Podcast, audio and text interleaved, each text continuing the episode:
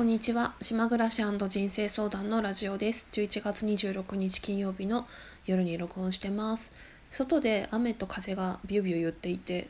音がうるさいかもしれないのでちょっといつもより声を張って喋ろうかなと思ってます。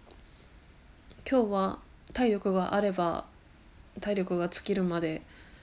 あのダラダラ喋ろうと思ったんだけど最近15分ぐらい喋ると疲れちゃってどうかしら。あの3つ喋りたいことあるんだけどまず1つ目が昨日の続きで俗っぽい話でお金と洋服の話の続き。2つ目がインナーチャイルドの話。3つ目が職場にいる人の話。で3つ目に関してはなんとなくその人がいるとあの安心するというか嬉しいというか。そういう人ってどんな人なのかなっていうまた逆の人はどんな人なのかなっていう話、まあ、多分3つ目まではねいけないと思うのであの喋れるとこまで喋りたいと思います。えっ、と今日のことなんですけど今日はねまあ今体調が良くない時期なので、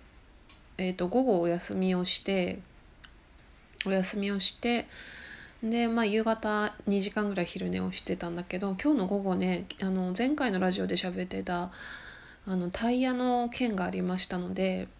島にね車屋さんがあるんですよ。でそこで車検してもらったりしてるわけなんですけどまあいろいろ考えた結果えっ、ー、とまずなんか車になんか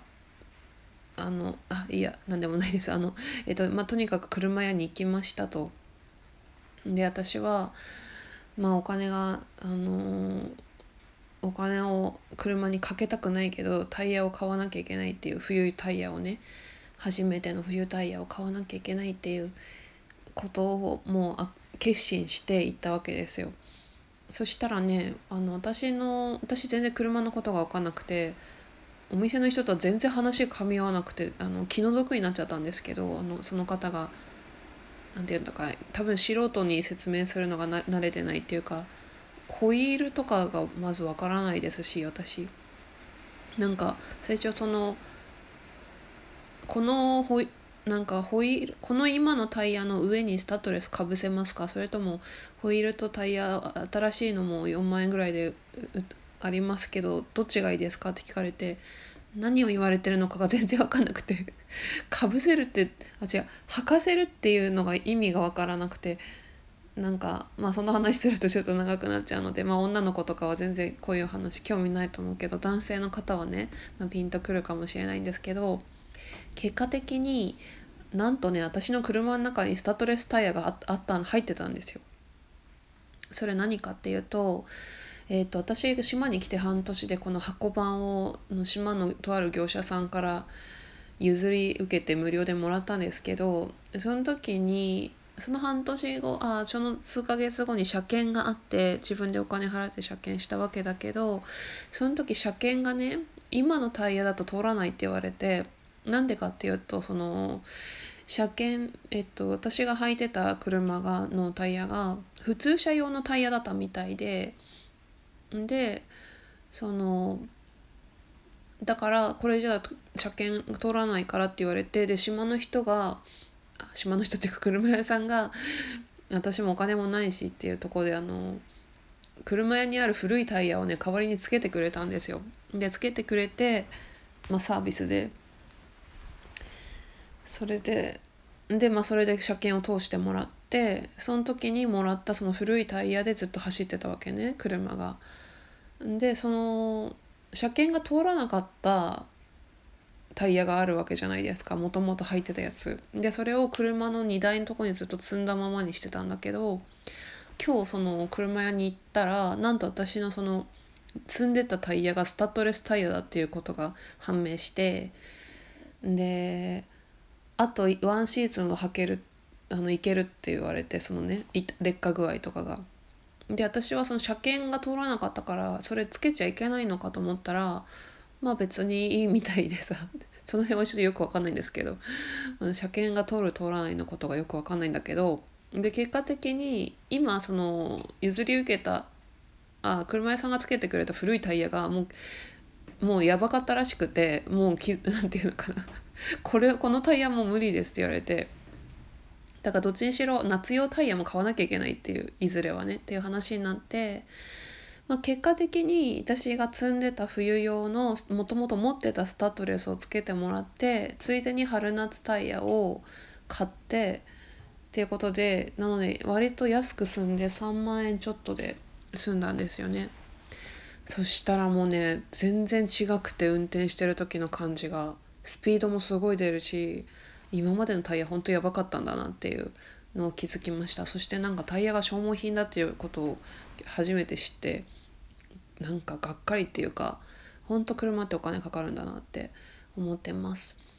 まあそれでもねあの前回のラジオで喋ったけど島に来てから支出が10万減ったわけですからそのことを考えてねその車代として寄せとけばいいんでしょうけどねきっとね。それでねちょっとまあ車の話はもういいやこれで。でねお金と洋服の話の続きなんだけどお金の話ってさあんまり人としないじゃないですか。何がいくら使ってとかって いくら残っててとか私ねあの来月ボーナスで最後のボーナスで多分去年の通帳見たら15万円ぐらいもらってたんで多分15万円もらえるんだろうなと思ってうん。本来の私の今の生活の感じとか仕事の感じで見ると本当は貯蓄をしたいしといた方がいいんでしょうけどなんかその私が今洋服がすごく欲しくてあの、まあ、まあ前回話した通りなんですけどなんかね結果的に今日もまたあれこれいろいろ買ってもうボーナス分ぐらい全部ねお金使っちゃったんですよね。もうタイヤも含めて。これで終わりにしようと思って。だから私がその辺の感覚っていうのがやっぱりあの何て言ったらいいんかな。お金を貯めて何かを買うっていうことをほとんどしたことがないんですよね自分で。でできないんですよそういうやり方っていうのが。であれば先に買っちゃうっていう。まあ、クレジットカードでっていうことですけどねで後で支払いをなんとかするっていうそういうタイプでなんだよね。まあだからこそ家計簿をつけるようになってからだいぶマシになりましたけどその辺の金銭感覚はそれはまあここ2年半ぐらいですかね。でね何を買ったかっていうのをさ前回あんまり喋ってなかったなと思って最近ねどういう洋服を買ってるかっていうとね大したあの話ではないけどえっとねあのニットを2枚買ったんですけど どうでもいいよねそんなこと。とてもいいんだけど私ほら素材にこだわるってって言ったんでアルパカウールのニットと同じような素材のカーディガンとあとはタータンチェックのスカート。これはあの河川も入ってるんですけど化学繊化学繊維っていうか河川も入ってるんだけどまあまあ外側一番外側のもんだからいいやと思って。あとはねなんだっけ。なんか覚えてないな。あとはそれで私が前回のラジオを自分で聞き直して思ったことがあったんだけどなんかすごい素材にこだわってるとか言いながら私がその前回前々回に体調が悪かったって話をして土日月火と4連休になってしまってその時に鏡の中の自分を見たら真っ暗な真っ黒の格好をしてて何もできない冴えない自分っていう、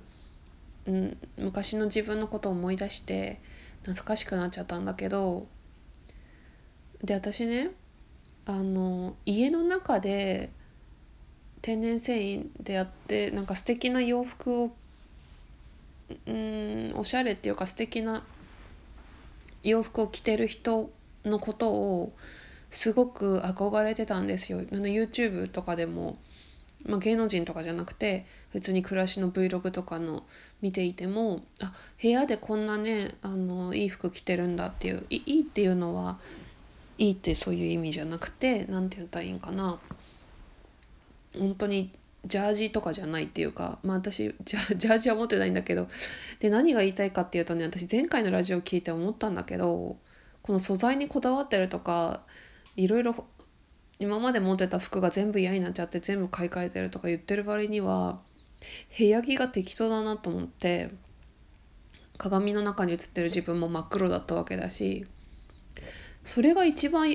なんか本来は家の中で着る服を一番過ごす時間が長いわけだし自分の自分らしく一番快適にするっていうのが普通なんじゃないって思ったのよ。でなんかなんならさあの化学繊維があのアクリルとか入った素材のセーターとか家で着てることとかあるしで外行く時は自分が気に入ったやつを着てって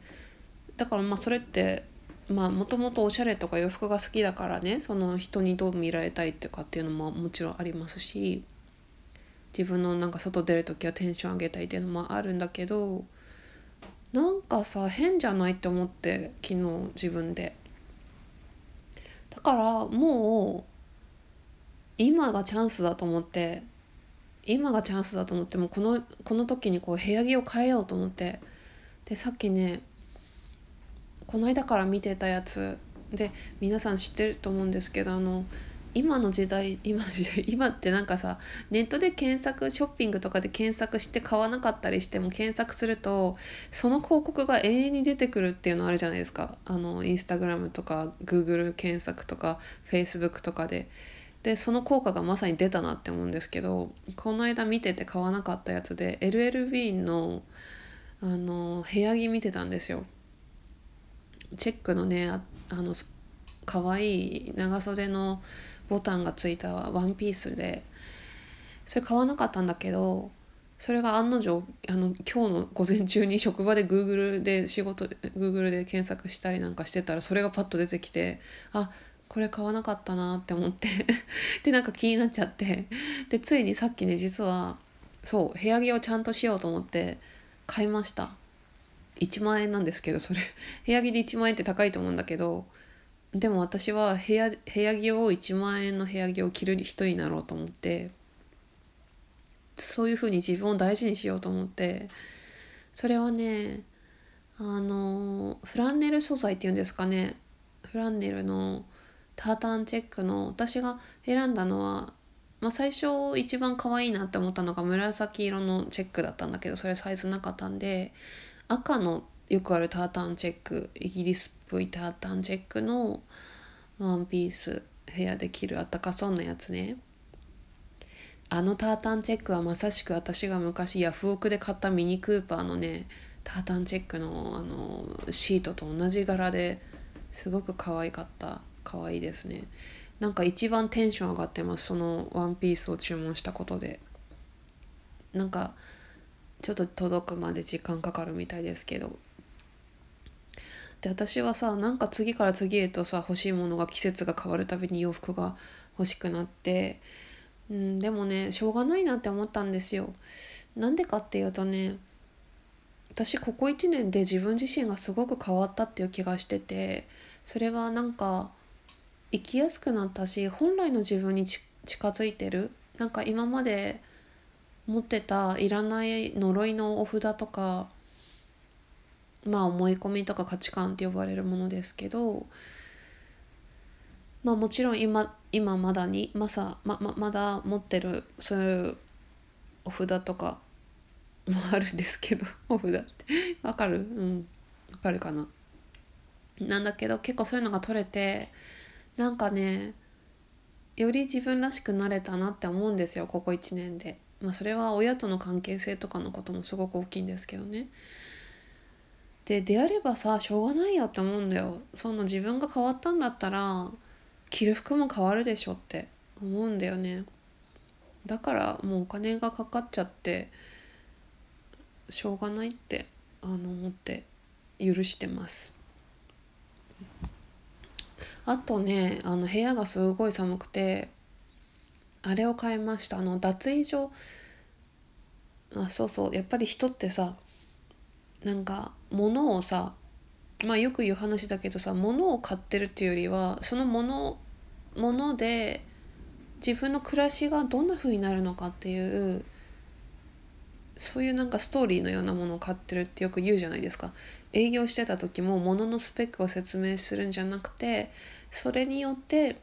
お客様の暮らしがどうなるのかっていうことを伝えるっていうのをよく言われますけどそういうのがねありありますけどまさにそれなんだよね。あのタイヤのこともそうなんですよ。冬タイヤがあ買いたくないけど買わなきゃ雪降るのか降らないのか心配だなとかってなんかもじもじもじじゃないなんかモヤモヤしててやっぱりタイヤを3万円で買ったことによって気持ちが安心しましたもんね。だからその安心も一緒に買ってるわけですよ。で私はそのこの冬がねこの家がすごい寒くて島の。仙台って暮らしてた時あと私秋田県出身なんで東北で寒いとこでね生まれてき育ってるから寒さに強いと思われるけど東北の家は丈夫というか素材 素材じゃない作りが違うんであのね家の中があったかいんですよね。寒いってことそんななかったですよね。家の中が。職場でも私半袖だったしね冬。パソコンがいっぱいある関係で。それでだから仙台でも最後に住んでたアパートも最低気温がせいぜい13度とかなんですよ。すっごい寒い時でも。うんそうだな。10度ぐらいですかね。それなんだけどさこの島島根県の今この離島で今住んでるこの建物古民家風の平屋ログハウスみたいな。ここがね最低気温が5度まで下がるんですよこの真冬が。なんか隙間風も入ってくるし。でその寒いのが私とっても憂鬱で特にお風呂が寒くてあお風呂から出た時の脱衣所の寒さが嫌でいつもあの冬場は朝に部屋のファンヒーターのあのタイマーでつけてて部屋を温めてお風呂から出る時間朝にお風呂入るんですけど朝にお風呂から出る時間も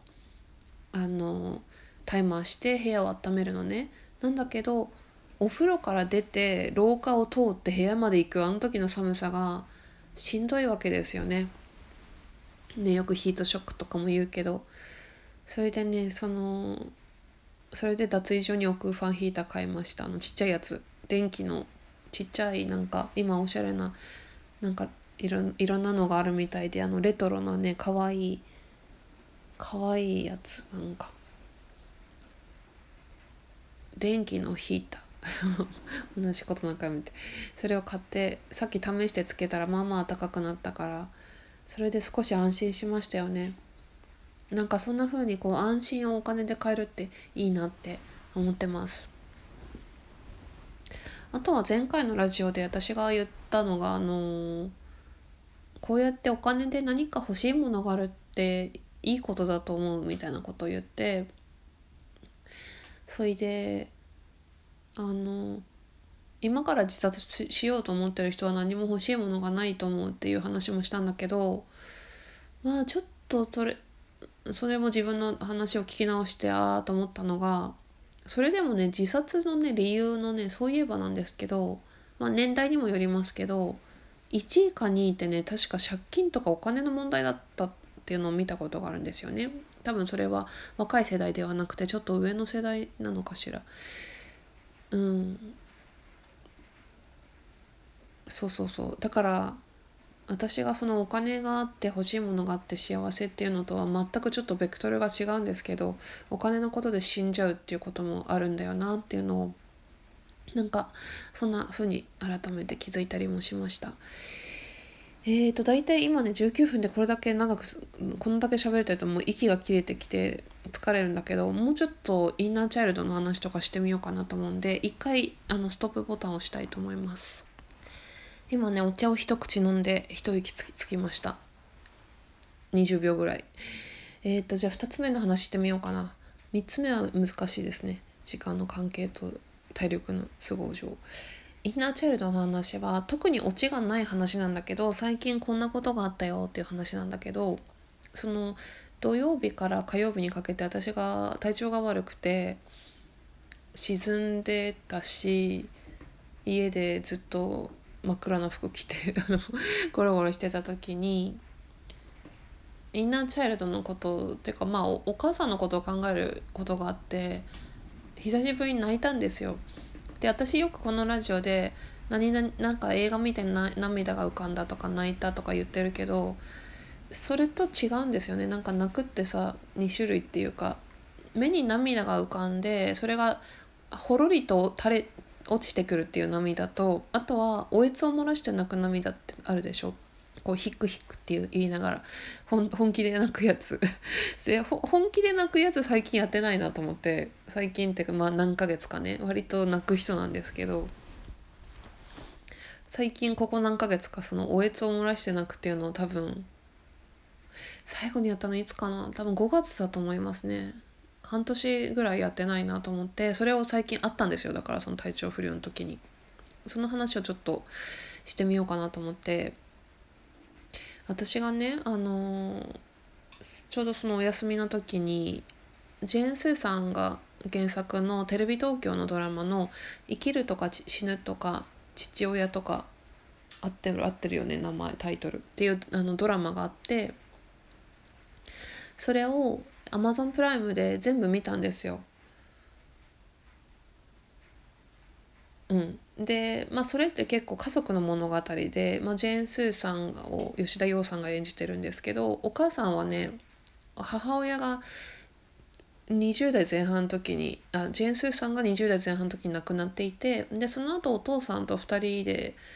暮らしてる話を書いてるストーリーなんですけどまあいろいろと家庭の中の問題とかもいろいろあったんですよね。お父さんが愛人がいたり愛人になんかマンション建てたりとかお母さんが亡くなる時に、えっと、お母さんが病気の時にお父さんも合わせて入院をしていてその時に愛人の人がお見舞いに来てたりとかお母さんが白い花が好きなのに愛人の人はいつも赤い花を飾ってたりあとは大人になってなったジェーン・スーさんとお父さんがお父さんのお家に行った時にお母さんの写真が仏壇に飾られてるわけですけどそこに赤い花が一輪飾られてるのを発見してああって思ったりとかまあそれはその、まあ、愛人の方が多分今、まあ、パートナーになってるっていうことなんでしょうしょうけどそういうまあいろいろなドラマがあるわけででなんとなく私その時にお母さんのことを思い出して私の親との関係性っていうのは、まあ、いきなりなんか前半がすごい軽い話だったのに今若干少々重い話になりますけど私はねあのまあ何度もこの話してるからあれなんですけど自分が自分らしく生きる生きられるようになったっていうことの大きな要因になったことが今年のお正月にあってそれはこのラジオをずっと聞いてくれてる人は分かる話なんですけどお母さんにすごい長いメールを書いてそれを読んでもらったっていうその体験が一番大きかったんです今まで言えなかったことを言えたっていうことがすごく大きかったんですよ。それについて語るとねあのめちゃめちゃ長くなっちゃうし結構あの話しにくいことなんですけどえっ、ー、とねで私はねもう実家に帰りたくないんだったら帰らなくていいってね自分でね決められたんですよ自分の中で。でいつもね毎年私ね年末に実家に帰んなきゃいけないっていうのが憂鬱だったんだよね。で行けば行ったでそうだな楽しくはないんですけどあのまた戻ってきた時にちょっとホームシックみたいななんか寂しいみたいな風になることもあるから本当に別に親のことが嫌いっていうわけじゃないんだけどどうしても嫌なのね帰省するっていうのが。で嫌だけど親が帰ってきなさいって言ったりとかするっていうこともあってでその私が今年のお正月にもうもう帰らなくていいって自分で決められたっていうことがあの大きかったんだけどまあまあそういった感じのことがあるわけですよ私の中に。ででもね親のことは嫌いではなくてそれぞれ幸せでいてほしいなって思うんですけどなんか私お父さんのことを考えて涙が出ることってほぼないし結構父親に関しては感情がドライなんですけどお母さんの方はねどうしてもなんかね感情移入してしまうというかやっぱりお母さんのお腹から生まれてきてるからね父親との関係性と母親との関係性って全然違うなってみんなそうだと思うんですけどね思いますけど。でなんかそのジェーン・スーさんのドラマを iPad でこうベッドの中で見てて夜中だったんだけどなんとなくお母さんのこと思い出してでお母さんとその長いメールを今年のお正月に送った時まあ LINE で送ったんですけどその時の返事をなんか見たくなっちゃって何回か読み返してるんですよ私そのメールを。見るたびに涙が浮かんでくるんですけどでまた久しぶりにお母さんの返短い返事を見たらまた涙が出てきて、まあ、なんて書いてあったかっていうとあのうんとね未熟な親で子育ての仕方について反省していますって書いてたんですよお母さんが。まあ今それを言っても涙が浮かんできますけどそれを見たら涙がスーって落ちてきてでなんかそんな自分のことを思いながらそのドラマを見ていてそしたらねあのお母さんがインスタグラムをやってるんだけど フォローしてないんですけどある日私前インスタグラムをアカウントを非公開にしてたんですけど母親からあのインスタの申請が来たことがあって私ね家族と SNS でつながれてるのはすごく嫌で絶対嫌なんですよそれは。あの 絶対嫌なんだけどそれを分かってくれる人はいっぱいいると思うんだけどさで拒否もちろん拒否したんだけどなんかお母さんのねあでその後私は自分のアカウントを公開にしてるのでえっ、とそうだね母親が私のインスタを見る見ることもできるんだろうけどそうだ確かその後に見られないようにねブロックしたんですよね。なんかブロックしたっていうとすごいひどい娘みたいに思われるかもしれないけど多分ねブロックっていう言葉が良くないんだと思う。あの ブロックっていう言葉だになっちゃってるからねあのインスタグラムのあれが。でも母には見られたくなるできれば見られたくないなっていうか見られたくない気持ちもだいぶ薄まってはきてるけどまあ面倒くさいなって思うんですよね。なんだけどなんかお母さんがインスタグラムやってることを思い出しちゃってお母さんねフルネームでやってるんで 本名でやってるから検索したら出てきてそしたらね結構頻繁に投稿しててで私のお母さんってなんか英会話が好きで私が子供の時からずっといつもラジオで英会話のラジオ聞いてたりとか英語のレッスンに通ってたりとかその関係か分かんないけど私も英語だけが一番得意で学勉強の中でも。一番身につきやすかった教科だったんですけどなぜかお母さんがフォローしてる人がねあの外国人ばっかりで まあそれはいいんだけどさ私よりもフォロー数とか多くてさお母さんいくつかな60私の25歳上なんで66になるのかな誕生日が来ると。でお母さんのそのインスタグラム見たらなんかまあまあまあ結構頻繁のその2日に1回ぐらい投稿してて全部ね近所の何気ない近所の道端に咲いてる花とか木の様子とか自然自然の風景なんですよ。でも全然写真が上手じゃなくて 適当な感じの写真なんだけどでたまにねコンビニの外観とかが出てきたりしてであとはお店のなんか外側とかコンビニの写真撮るって変わってるなと思うんだけどでも結構そういうとこあるんですよ。私のお母さんがね天然の人でこ近くのコンビニですとかっていうなんかコメントキャプション書いて投稿してて思わず笑っちゃったんだけど。でもなんか私はそういうお母さんがなんかその何気ない近くに咲いてる花でなんかコメントを書いて「私は彼岸花が好きです」とかなんか「クリスマスローズがどのコン」とかなんかなんか小さい短いコメントを書いてる様子を見てたらなんかねまあ自分に似てるとこもあるなって思う自分が似てるっていうか私が似てるっていうことなんでしょうけどなんかすごくねけなげだなって思っちゃったんですよ。すごくけなげに生きてるなって思って。だから前回の私のラジオで私が前々回か、ま、何回か前のラジオで私がその世代間ジェネレーションと幸福っていうタイトルで話をした時に私が母親に言われた昔のセリフがあってお母さんは全然自由がなくて親の言うことに従ってお見合いをして結婚して東京から帰ってきて全然選べなかったみたいなこと自由がなかったみたいなこと言われたことがあってで私はそんなことをそんなことを言われてもっていう話をね前のラジオでしてたんだけどうんなんかそんな風にこう私はほらいろんなとこに島に一人で移住したりとかなんか好きなこと知ってるじゃないですか今。でもお母さんはその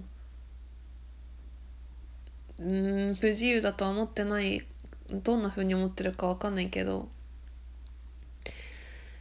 今あるその田舎での環境の中で近所を散歩して花が可愛いと思って写真を撮って投稿してるお母さんっていうのがなんかねすごくけなげでなんて言ったらなんて言ったらいいかなまあとにかくけなげっていう言葉が一番ぴったりきたんだよね。もうそしたらなんかなんて言ったらいいんかな。そんなお母さんがに私は全然連絡をしてなくてお正月も帰らなくてまあでも年に何回か小包が届いて「ありがとう」って返事したり何か自分が特別に例えば自分がやってる仕事がなんか新聞に載ったりしたことがあったりしてそういうのを気が向いた時に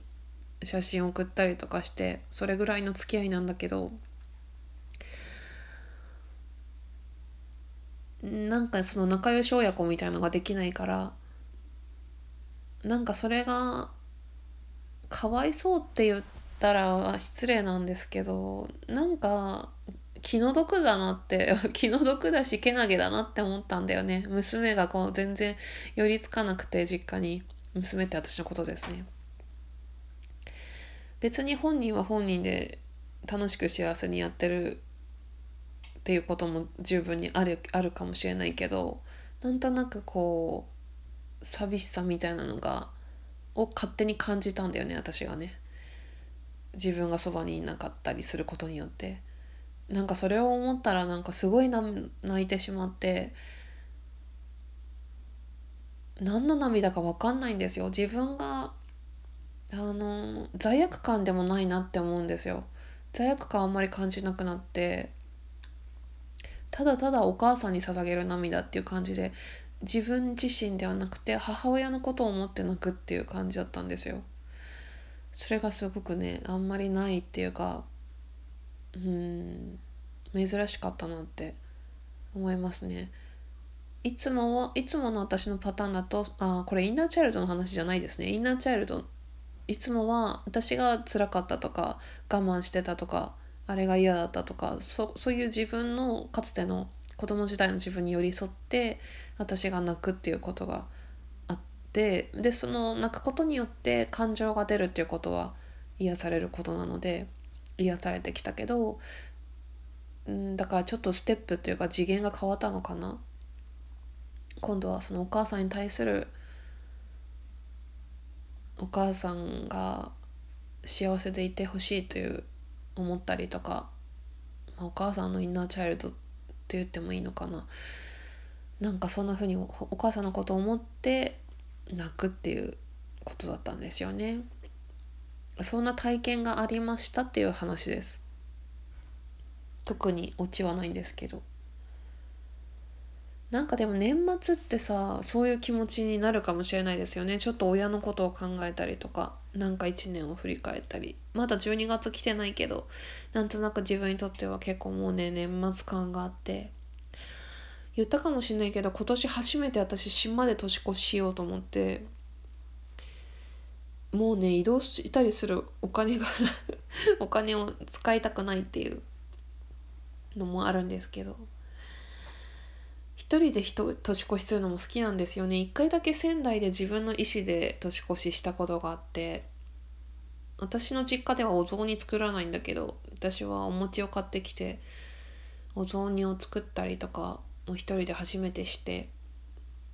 なんか静かに年越しするってすごい最高の気分でしたねあの時。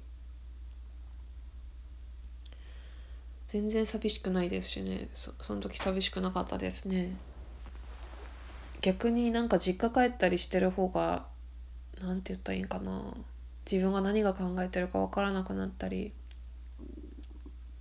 振り返れないなって思うんですけど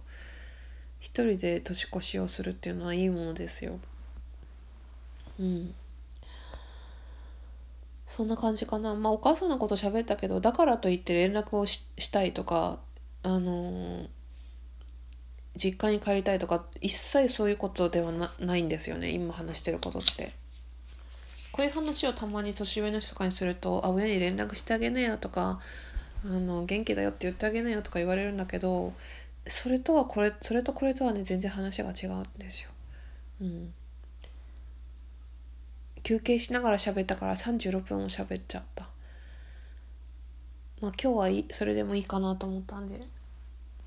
じゃあそろそろ終わりにしようかな。もし聞いてくださっていたらどうもありがとうございます。暖かくしてお休みください。